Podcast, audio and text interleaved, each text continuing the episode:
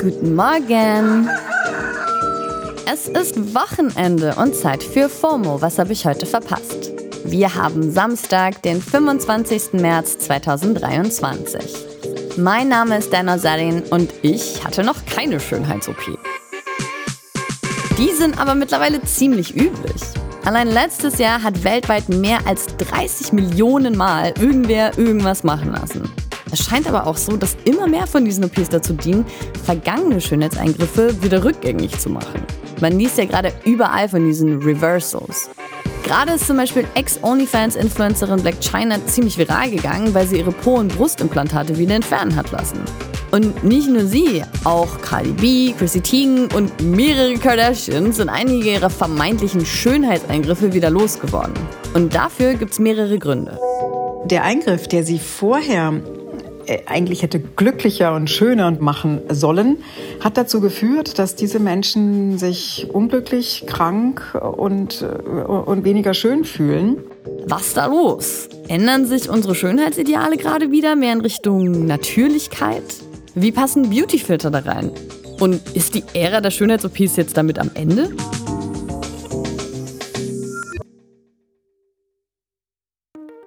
Allein in Deutschland ist die Zahl der Schönheits-OPs letztes Jahr um 15% gestiegen. Die International Society of Aesthetic Plastic Surgery schätzt, dass wir hier knapp eine halbe Million Schönheitsoperationen hatten. Hoch im Kurs sind bei uns Fettabsaugungen, dicht gefolgt von, nee, nicht Brustvergrößerungen, sondern Augenlidkorrekturen. Warum ausgerechnet das so viel gemacht wird, dazu später mehr. Die Deutschen stehen aber nicht an der internationalen Spitze, was Schönheits-OPs angeht. Rund ein Drittel aller Eingriffe weltweit fallen nämlich auf zwei andere Länder, die USA und Brasilien. Nirgendwo wird am Aussehen so sehr nachgeholfen wie dort.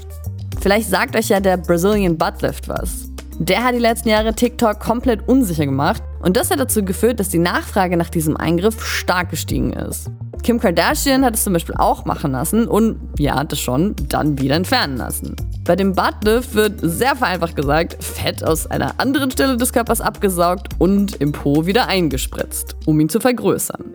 Der Eingriff ist aber super gefährlich und eine von 3000 OPs geht tödlich aus.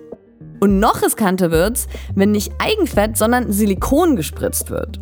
Erst letztes Jahr hat Cardi B 95% ihrer Silikonfüller aus ihrem Po entfernen lassen und hat ausdrücklich vor diesem Eingriff gewarnt. Whatever you do, don't get ass shots. Don't get ass shots, bro. Und ähnlich sieht es auch Black China. Sie kennt ihr vielleicht aus einigen Reality-TV-Formaten oder bis vor kurzem noch von OnlyFans. Und sie ist gerade auf einer Journey, wie sie es nennt, um ihren Körper quasi wieder in seinen natürlichen Zustand zu bringen. Sie hat alle Filler in ihrem Gesicht auflösen lassen und eben auch Brustimplantate und Silikonschutz aus ihrem Po entfernen lassen.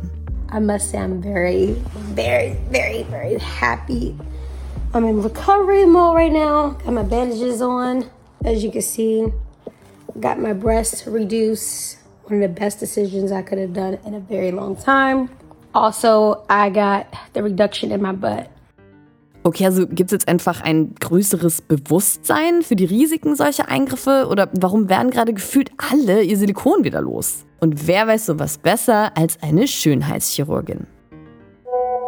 Ich bin Dr. Ursula Tanzeller. Ich bin plastische Chirurgin und arbeite in der eigenen Klinik, in der Parkklinik Birkenwerder. Hallo Ursula. Also unter Promis scheinen Reversals ja gerade so das Ding zu sein. Kannst du das bei dir in der Klinik auch feststellen? Also gibt es da eine größere Nachfrage?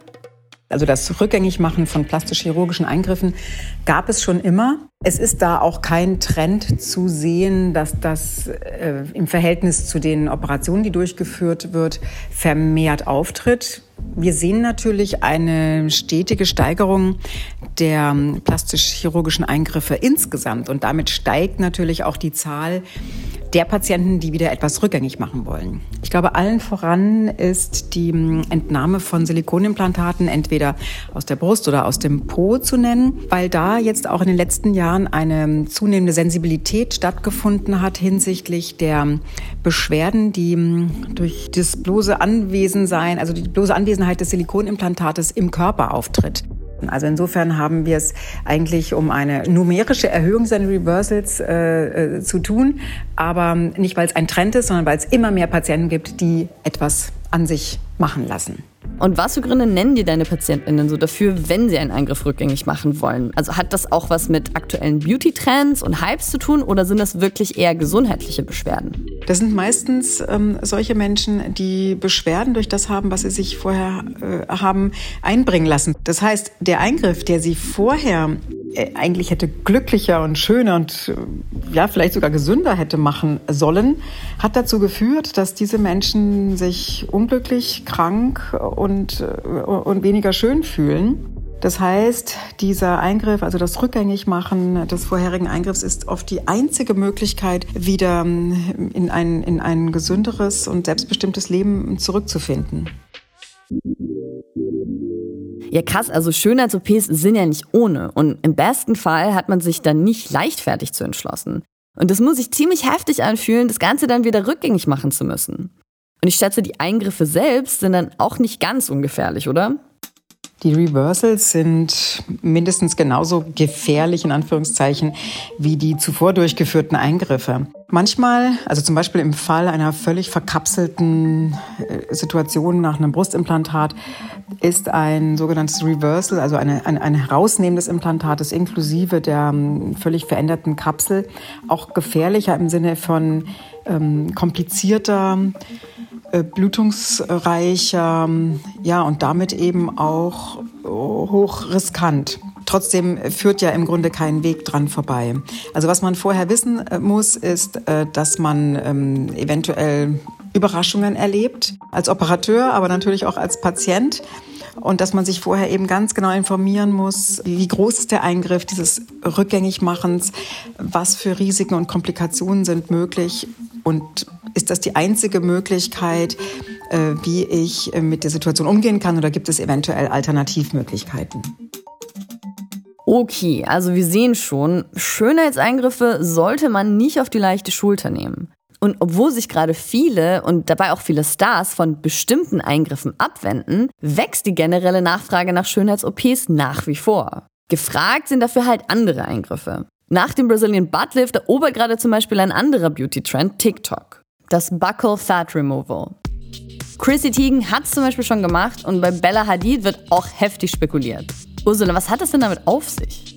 Beim Buccal Fat Removal handelt es sich um Fettentfernung der Wangenregion. Das kann man entweder chirurgisch machen, indem man Fett rausschneidet, das wird aber eher selten gemacht, oder eben mit einer ganz dünnen Kanüle das Fett der unteren Wangenregion absaugt und dadurch ein, ein, ein, ein Shaping der Gesichtsform äh, erreicht. Warum das jetzt im Moment ähm, auf Social Media so beliebt ist, äh, ist mir nicht so ganz klar. Es gibt natürlich immer solche Moden. Im Moment scheint eher so diese dreieckige Gesichtsform in Mode zu sein, weniger so ein flächiges Gesicht und durch eine gezielte Fettabsaugung macht man das, was man normalerweise ja eben am Körper macht. Äh, da würde man Body Shaping machen und durch dieses äh, Absaugen im Gesicht macht man eigentlich ein Gesichtsshaping.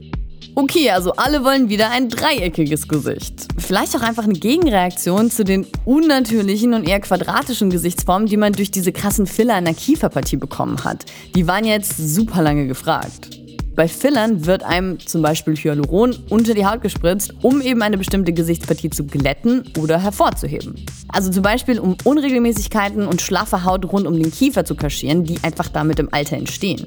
Aber das hat eben auch die Gesichtsform beeinflusst. Ich glaube, jeder hat gerade ein Bild von einem beliebigen Star vom inneren Auge, der durch krasse Filler an den Wangen und Kiefern schon wirklich nicht mehr menschlich und irgendwie aufgebläht aussieht. Der Schönheitschirurg Dr. Amir Karam hat ein ganzes Video auf seinem YouTube-Kanal zu dem Thema Filler gemacht. So, this is in line with what we're seeing socially that people are starting to realize that fillers may not be the fountain of youth that we've always expected them to be. And sometimes it takes that type of trial and error to realize that. Also manchmal führen Eingriffe einfach nicht zu dem Look, den man eigentlich wollte. Und manchmal zeigen sich erst nach einiger Zeit die gesundheitlichen Komplikationen. Das alles führt gerade zu einem Shift zu einer anderen Art von Schönheits-OPs. Ursula, kannst du außer dem Buccal Fat Removal noch irgendwelche anderen Trends erkennen? Sind bestimmte Eingriffe gerade besonders gefragt bei deinen PatientInnen? Also diese Frage kann man gar nicht so einfach beantworten. Da gibt es große regionale Unterschiede. Also was wir hier in Berlin, Brandenburg, wo wir ja tätig sind, äh, vermehrt feststellen seit der Corona-Zeit, äh, muss man sagen, äh, sind ähm, Nachfragen nach Körperkonturierungen die Körper haben sich verändert äh, innerhalb dieser Corona-Zeit und da ist eben ein großer Bedarf nach Körperkorrekturen. Und das Zweite äh, sind Gesichtseingriffe. Wir sehen eine große Nachfrage nach Augenlid und auch Gesichtskonturierungswünschen. Äh, das könnte damit zusammenhängen, dass zunehmend mehr Zoom-Konferenzen stattfinden. Die Leute sich also viel mehr auf diesen Geräten sehen, in denen man ja meistens nicht besonders äh, gut aussieht, weil ja praktisch die Dreidimensionalität des Gesichts in ein, ähm, ja, so eine Art zweidimensionales Raster gebannt wird und da sind die Gesichter meistens etwas verzerrt. Ich meinte ja vorhin zu den Augenlidern kommen wir noch. Aber echt jetzt? Zoom-Calls? Aber es stimmt natürlich, vor Corona hat kein Schwein Zoom-Calls gemacht. Ich habe noch nicht für privat wirklich Videocalls gemacht und jetzt gehört beides total in unseren Alltag. Und damit eben auch die Realität, sich selbst ständig auf einem Computerbildschirm verzerrt anstarren zu müssen. Und das hat zu einem ziemlichen Anstieg von Schönheits-OPs geführt. Der Einfluss, den das auf die Schönheitschirurgie hatte, war sogar so groß, dass es einen eigenen Namen bekommen hat. Zoom Boom. Kein Spaß. Aber nicht nur Videocalls verzerren unser Selbstbild. Ja, ihr wisst schon, worauf ich hinaus will. Das ständige Leitthema Beautyfilter. Und ich wusste direkt, mit wem ich über dieses Thema sprechen will. Doc Raffa. Mein Name ist Raphael Weiland, ich bin ärztlicher Geschäftsführer der Ästhetikgruppe. Wir betreiben an 13 Standorten Praxen und Kliniken für ästhetische Medizin. Und nicht nur das. Raphael ist auch super aktiv auf TikTok. Dort klärt als Doc Ruffer seine fast 340.000 FollowerInnen über verschiedene Eingriffe auf. Und wer seine TikToks guckt, merkt schnell, Beautyfilter kann Doc Ruffer gar nicht leiden. Digga, diese Filter, Alter, die werden immer gefährlicher. What the fuck? Hey Raphael, also wir wissen jetzt schon mal, dass du eine ziemlich starke Meinung zu Beautyfiltern hast. Wie sind denn so die Reaktionen deiner Online-Community darauf? Also fühlen sich die Leute davon eher verstanden oder provoziert?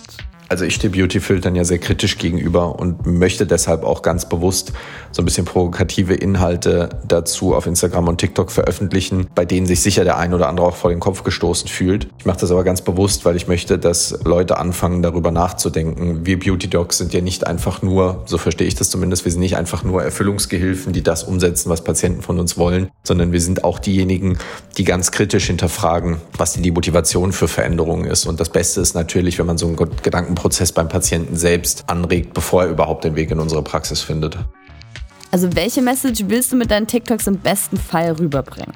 Zum einen möchte ich natürlich im Sinne der, des Empowerments und auch im Sinne der Emanzipation des eigenen Körpers zeigen, was man denn alles so machen kann, dass man auch sehr viele Dinge mittlerweile machen kann, ohne schneiden zu müssen.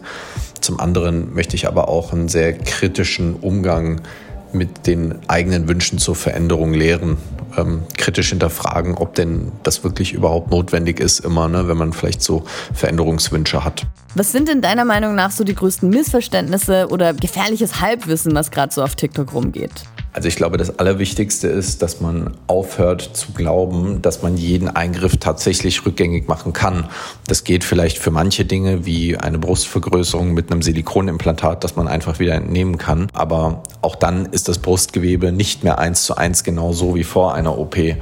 Und ähm, eine Nasenoperation beispielsweise kann man auch nicht einfach so wieder rückgängig machen. Also das größte Missverständnis und der größte Irrglaube ist sicher, dass man diese Eingriffe alle auch tatsächlich ungeschehen machen kann. Danke, Raphael. Wer mehr von Doc Rafa hören will, findet seine Social Media Kanäle in den Show Notes verlinkt. Und jetzt wieder zurück zu unserer Schönheitschirurgin aus Berlin-Brandenburg. Ursula, hast du denn das Gefühl, dass diese Beautyfilter eben von TikTok oder anderswo Einfluss auf unsere Schönheitsideale haben und eben auf das Selbstbild deiner PatientInnen? Ich bin mir ziemlich sicher, dass die Beautyfilter auf TikTok und Co. einen Einfluss haben auf das Selbstbild unserer Patientinnen und Patienten. Diese Menschen sind ja einer Flut von Bildern ausgesetzt, die ungefiltert auf sie einprasseln. Und wenn dann äh, noch so eine, so eine Unsicherheit dazu kommt bei einem jungen Menschen, die ja eigentlich auch in einem gewissen Alter völlig normal ist, dann kann das schon mal dazu führen, dass da so, eine, so, ein, so ein unverhältnismäßiger Wunsch nach der, der Veränderung des eigenen äh, Bildes dabei rauskommt. Und da muss man als Arzt eben auch sehr, sehr äh, behutsam und, und, und sehr sorgfältig äh, mit diesen Patienten und Patienten umgehen, damit die wieder auf den richtigen Weg, auf die richtige Spur geleitet werden und im besten Falle natürlich nichts an sich äh, verändern lassen. Also ist schon mal jemand in die Praxis gekommen und wollte aussehen wie zum Beispiel mit dem Bold Glamour Filter. Wie erlebst du das im Praxisalltag? Also es gibt durchaus äh, Patientinnen und Patienten, die mit solchen Filtern auch zu mir kommen und die mir das dann zeigen und sagen, so möchte ich aussehen oder in die Richtung soll es gehen. Und da muss man dann natürlich direkt die Reißleine ziehen, weil also zum einen ist es also unmöglich, äh, nach Filtern zu operieren oder irgendwas ähm, äh, zu operieren, dass es so aussieht wie, wie in einem TikTok-Video oder, oder einem Insta-Post. Und ähm, weil meistens sind es eben auch völlig unrealistische äh, die Gesichter, die es so in Natura gar nicht gibt. Was schön oder erstrebenswert ist, verändert sich ja auch ständig.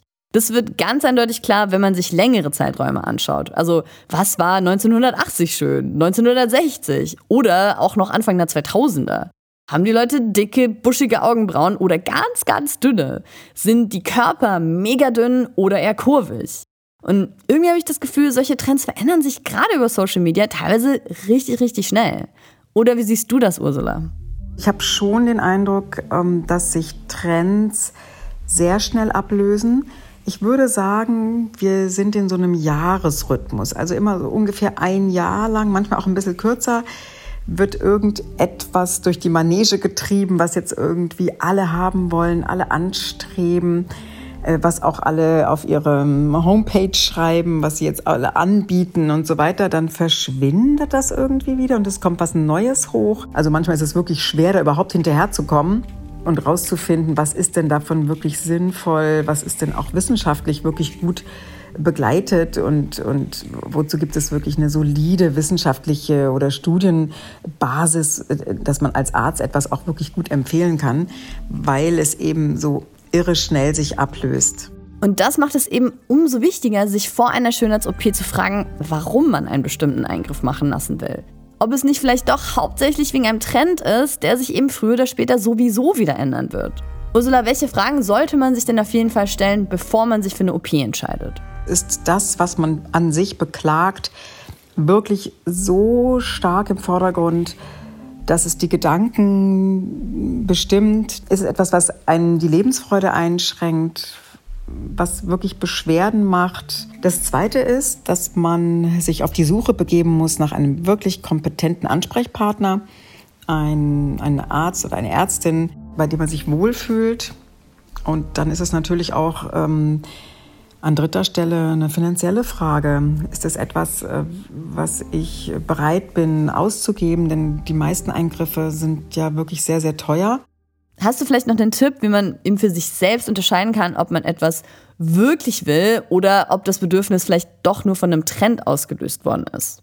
Ja, da ist eigentlich der beste Tipp der, dass man sich Zeit lässt mit der Entscheidung. Dass man eben nicht bei dem ersten Gedanken an eine Veränderung sofort zum plastischen Chirurgen rennt, einen Termin vereinbart und sich auf den OP-Tisch legt, sondern dass man sich vielleicht auch mehrere Meinungen einholt. Also das würde ich wirklich allen, gerade den jungen Leuten mit auf den Weg geben.